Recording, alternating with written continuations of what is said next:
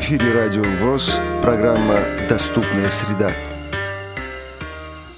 Здравствуйте, дорогие друзья! Вы слушаете программу «Доступная среда». У микрофона Олег Шевкун. Сегодня мы завершаем знакомство с избранными материалами Всероссийской научно-практической конференции «Проблема формирования доступной среды для инвалидов по зрению.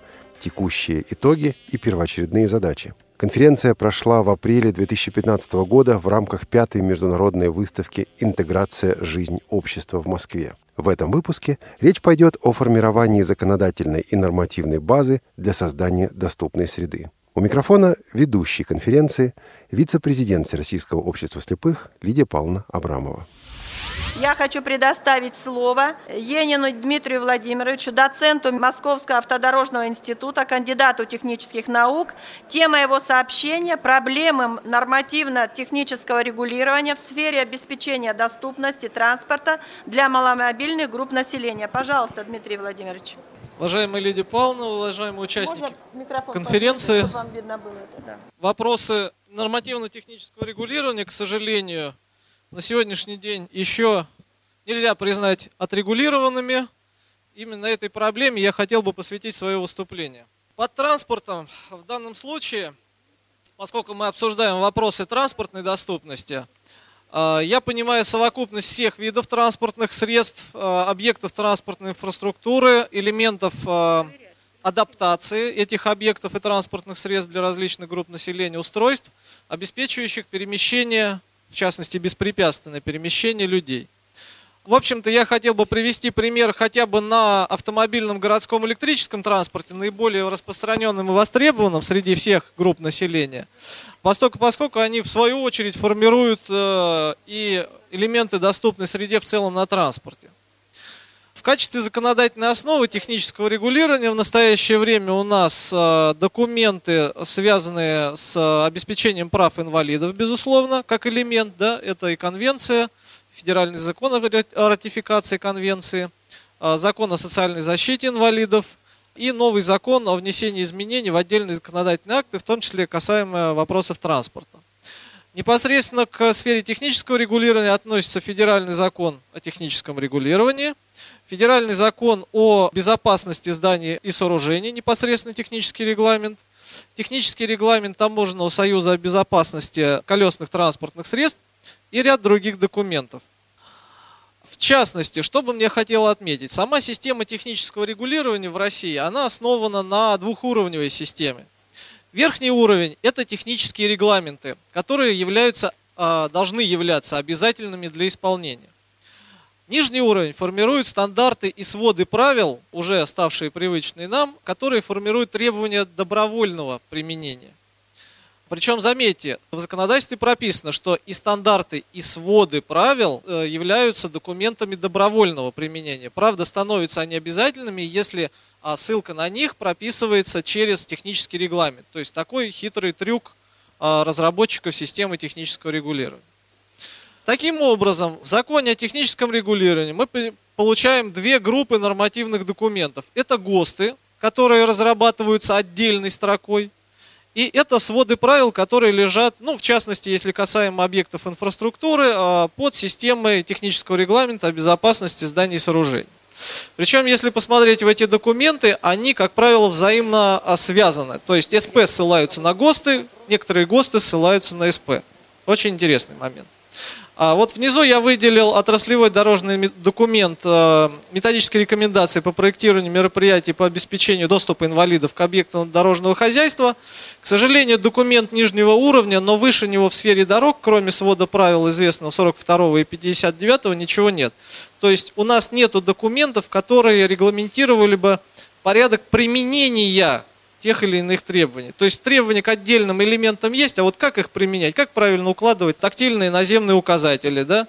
как правильно размещать там э, системы информирования тех же слепых, слабовидящих людей и многие-многие другие вопросы. Я пока этот момент просто озвучу, а остановлюсь на нем чуть попозже. В чем возникает, вообще говоря, проблема сверху? У нас э, Росстандарт, являющийся основным э, законодателем, если можно сказать так, э, технических документов, включает в себя несколько технических комитетов. И что оказывается? Что у нас есть технический комитет 381, который называется «Технические средства для инвалидов». И в частности есть подкомитет «Средства связи и информации для инвалидов», который занимается разработкой ГОСТов, связанных с данными вопросами. Параллельно у нас существует технический комитет 315 автомобильный и городской электрический транспорт, который, следуя из э, ГОСТов, выпущенные за последние 50 лет, никак не взаимодействует с предыдущим. У нас есть технический комитет 418 дорожное хозяйство и вопросы доступа тротуаров, остановочных пунктов лежат в том числе и в сфере компетенции этого технического комитета, полномочия разработки документов проектирования автомобильных дорог, строительства и реконструкции дорог, ремонта и содержания автомобильных дорог, материалов и изделий для дорожных работ. К сожалению, также через ГОСТы никак не проспечивается их взаимодействие. Более того, у нас есть еще один технический комитет, называется он строительство 465 и вопрос, все вопросы строительства от проектирования до реализации мероприятий тоже никак не связаны с 381 техническим комитетом. Есть одно но. А, если разрабатываются мероприятия внутри предыдущих комитетов, как правило, Росстандарт настраивает на то, чтобы были какие-то согласования с 381 средств информирования для маломобильных групп населения. Однако обратной реакции нет. То есть, когда разрабатывает 381 комитет свои нормы, он не согласует их ни с одним из предыдущих участников. Это очень, я считаю, нехорошо, потому что возникает взаимное недопонимание в дальнейшем применении тех или иных норм. Основные документы технического регулирования, я не буду всех их перечислять, если кому-то интересно слайды или там в каком-то ином виде информацию мы передадим. А что мне хотелось отметить? Вот красным здесь у меня выделено сейчас из где-то порядка 12 документов – 6 документов, то есть половина ровно, нуждается в переработке. Более того, последние ГОСТы, которые у нас на сегодняшний день внедрены, это вспомогательные средства для людей с, огранич... с ограничениями жизнедеятельности, ГОСТ ИСО 9999-2014 э, года, классификация терминологии отличается от предыдущего ГОСТа. А из этого вытекает, что все ГОСТы, ну, например, включающие требования к тактильным наземным указателям, они э, в рамках этого стандарта уже называются иначе. Материалы тактильной поверхности. Как теперь идентифицировать стандарты между собой, либо перерабатывать всю систему ГОСТов, либо дорабатывать этот стандарт, чтобы внести старую классификацию. То есть начинается вот очередной виток э, недопонимания даже внутри технических комитетов, как стыковать между собой документы и каким образом их реализовывать.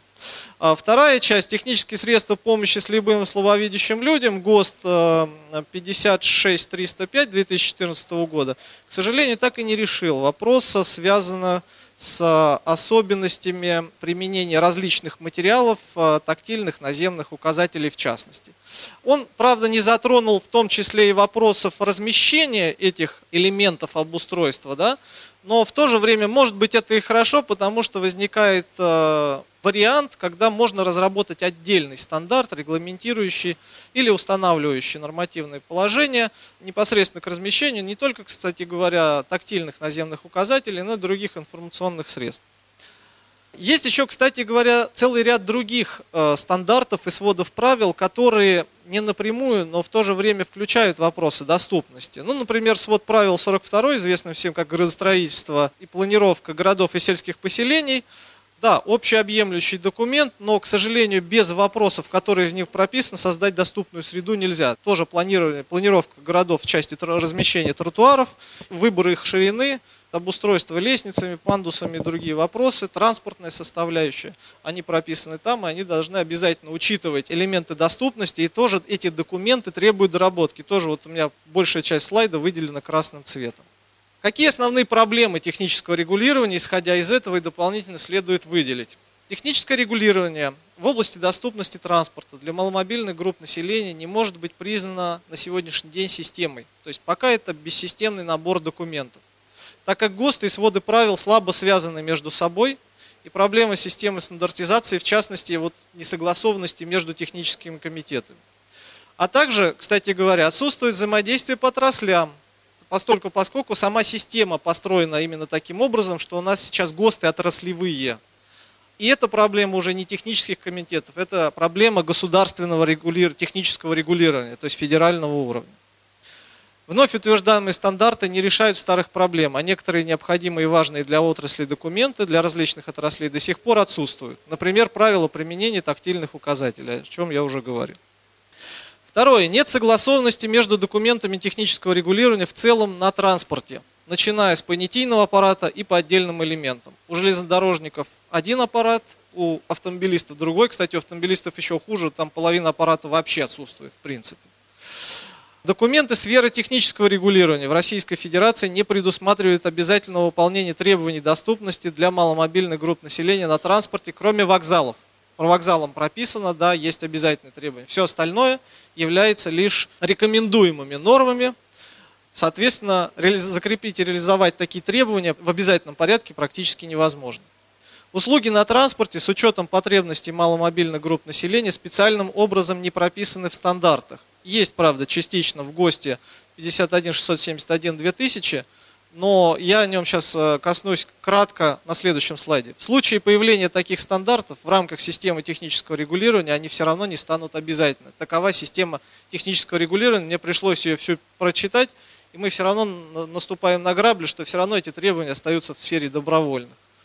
Технический регламент о безопасности зданий и сооружений является чрезмерно сложным вообще для восприятия любого человека и отсутствует формирование целостного представления о нем как о системе как таковой. Да?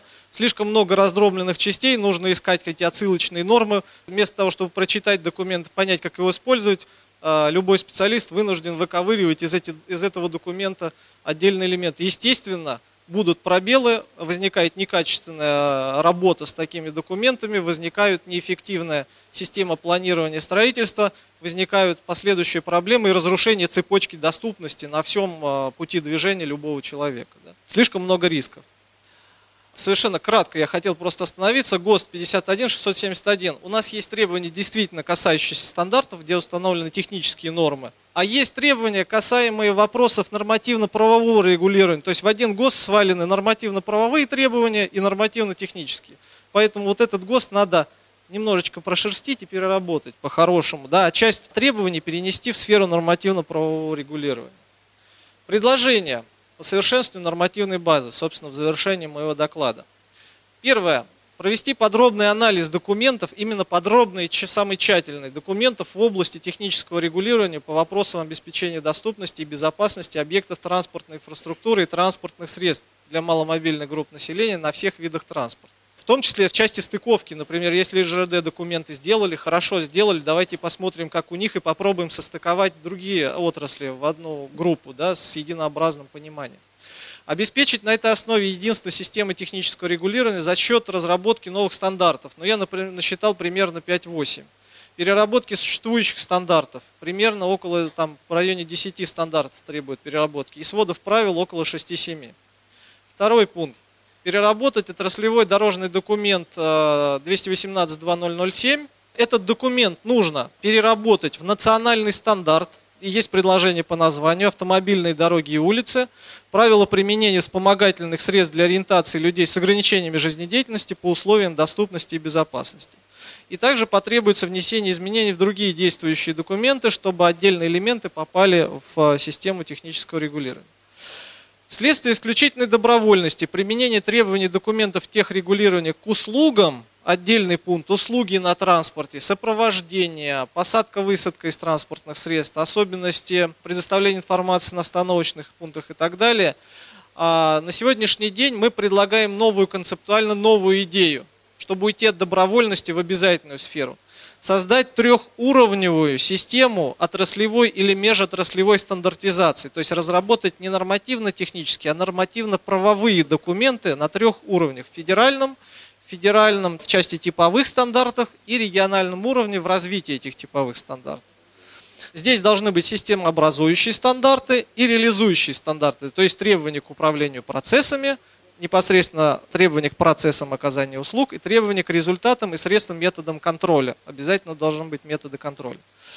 Предпоследнее. Рекомендовать Росстандарту наладить эффективное взаимодействие между техническими комитетами. И в дополнение, я вот просто для себя отметил, э, на прошлой конференции мы говорили, что нужно повышать систему образования да, в, отрасли начинающих специалистов или уже работающих специалистов. А, сам преподаю в Московском автодорожном университете. Был разговор у меня тесный с ректором, но реакция, к сожалению, оказалась для меня немножечко такой прохладной. Значит, ответ был э, такой. У нас в базовых дисциплинах прописаны требования к тому, что мы должны какие-то элементы доступной среды преподавать. На что я парировал, что хорошо, у вас на одной кафедре прописано, на другой не прописано. В МАДИ это прописано, там, в Воронежском университете это не прописано. Кто формирует? Формируют э, государственные стандарты высшего профессионального образования. В этой связи есть еще вот э, дополнительное предложение именно сверху предложить со стороны Министерства образования Российской Федерации внести дополнение в ГОСы высшего профессионального образования, в стандарты, о включении в базовые дисциплины правильно строительных специальностей, в том числе дорожных, транспортных специальностей и, может быть, даже некоторых менеджеров, потому что они управленцы и должны понимать, каким образом управлять и какие элементы учитывать в своей деятельности, да, внести эти изменения вот в эти стандарты. Более того, вот лично я готов на себя взять курирование вопросов со стороны дорожного хозяйства автомобильного транспорта с повторным выходом на ректора университета, может быть даже назначить университет, ну тут уже как получится головным, да, и э, при содействии общества инвалидов, может быть даже и разработать базовый курс подготовки специалистов, который бы включал основные требования к образованию таких специалистов, бакалавров, магистров и, может быть, даже аспирантов в дальнейшем. У меня, пожалуй, на сегодня все. Спасибо. Если будут какие-то да, вопросы, спасибо большое. Подойти. за такой вот доклад. Э, я думаю, что все мы поняли, что сегодня, к сожалению, достаточно много разночтений э, не только внутри одной отрасли, но и в разных отраслях. И предстоит э, большая работа. Я думаю, что мы от имени нашей конференции внесем такое предложение, наверное, обратиться в том числе и в Минтруд России, потому что там в программе «Доступная среда» предполагается разработка и коррекция ряда нормативных документов. Спасибо большое. Слово предоставляется Сохранскому Сергею Серафимовичу, главному региональному техническому эксперту в области формирования безбарьерной среды для лиц с ограничением по зрению.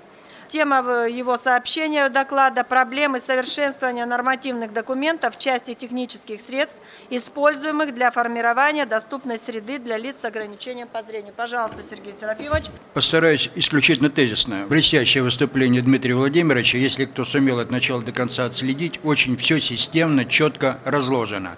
Остановлюсь на частностях. Первое. По поручению Анатолия Марковича Гарница, который не смог выступить с закладом, который сейчас на очень серьезном совещании, квинтэссенция того, что он должен был сказать и что имеет отношение ко всем нам. Постановление правительства 26 декабря 2014 года, номер 1521, утвердила перечень национальных стандартов и сводов правил, частей таких стандартов и сводов правил, в результате применения которых на обязательной основе обеспечивается соблюдение требований федерального закона технический регламент о безопасности зданий и сооружений. В соответствии с этим постановлением большая часть 59 СП всем известного, который называется «Доступные здания и сооружения для маломобильных групп населения», они сейчас становятся обязательными для применения. Вторая очень важная часть информации.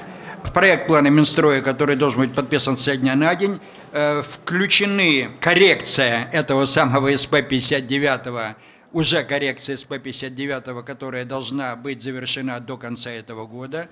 Также в план этого года включена коррекция свода правил СП-136 «Здания сооружения. Общее положение проектирования с учетом доступности для маломобильных групп населения». Это тот документ, который был сделан в основном по результатам сочинского эксперимента и сочинского опыта. Вот эти два документа, в силу того, что в них сохранились определенные мелкие нестыковки и нечеткие формулировки, а также с учетом того, что планируется, что СП-59, основной базовый документ, по которым все работают, должен э, войти в этот перечень правительства, э, в перечень обязательных документов в полном объеме, а не э, в качестве отдельных разделов и параметров. То есть он будет переделаться таким образом. Всероссийское общество слепых отправило свои предварительные предложения по коррекции этих двух документов, а окончательная работа э, начинается сейчас. Поэтому все присутствующие товарищи, все, кто имеет отношение к этому делу, сейчас вы реально можете повлиять на исправление ошибок, коррекции, внесение предложений. Поэтому посчитайте своим долгом дать замечания, вопросы, если они у вас есть. Вот в течение двух-трех месяцев вы реально можете повлиять на все эти вещи, все эти процессы.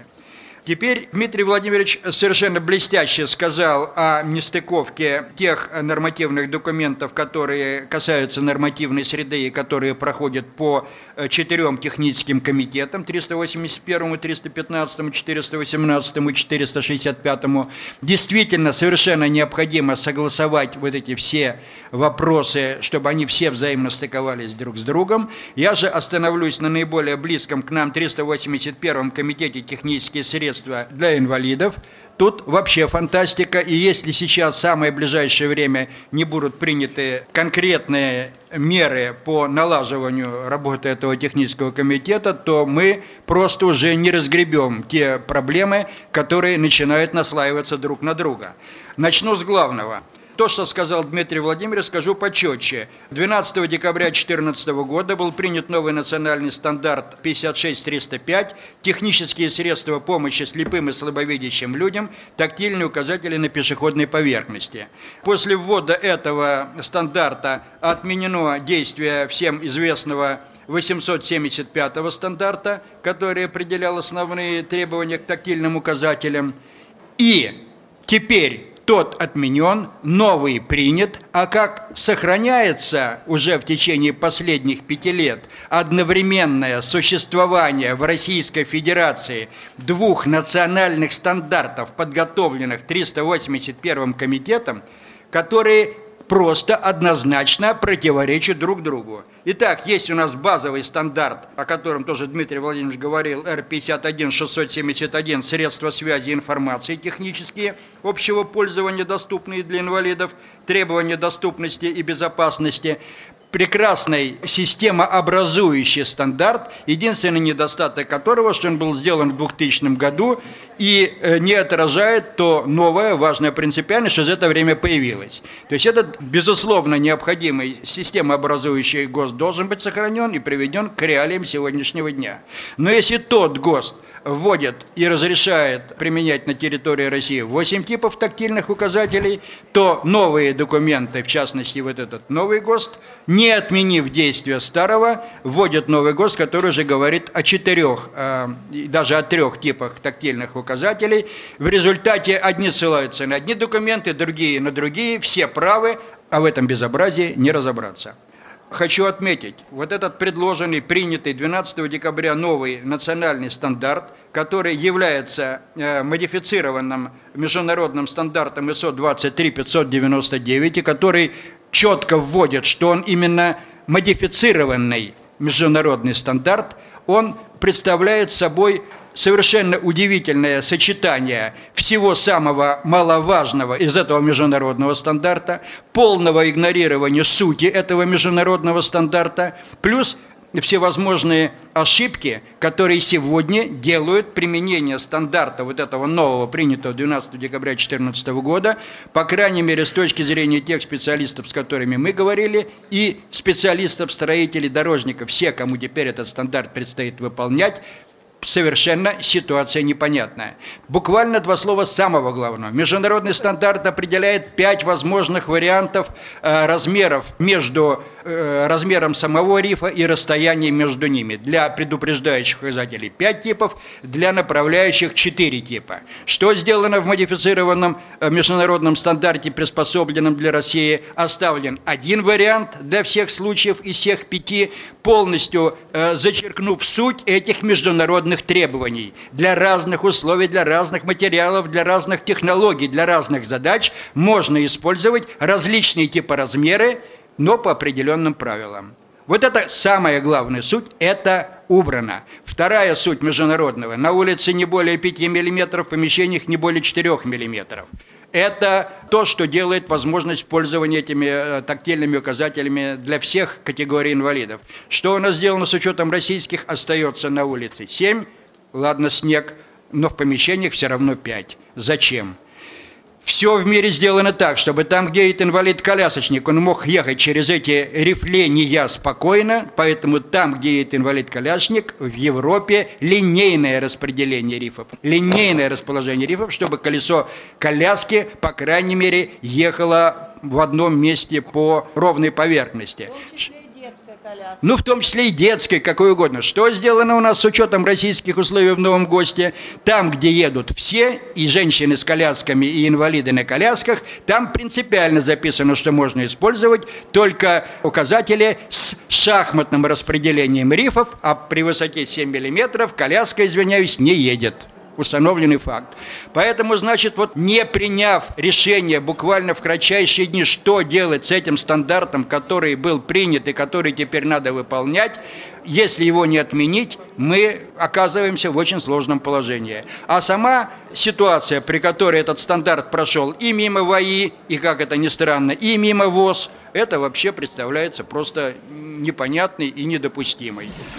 Мы познакомили вас с выступлениями некоторых участников Всероссийской научно-практической конференции «Проблема формирования доступной среды для инвалидов по зрению. Текущие итоги и первоочередные задачи». Конференция состоялась в апреле 2015 года в Москве. Этот выпуск программы «Доступная среда» подготовили звукорежиссеры Олеся Синяк и Иван Чернев и редактор Олег Шевкун. До новых встреч в эфире «Радио ВОЗ».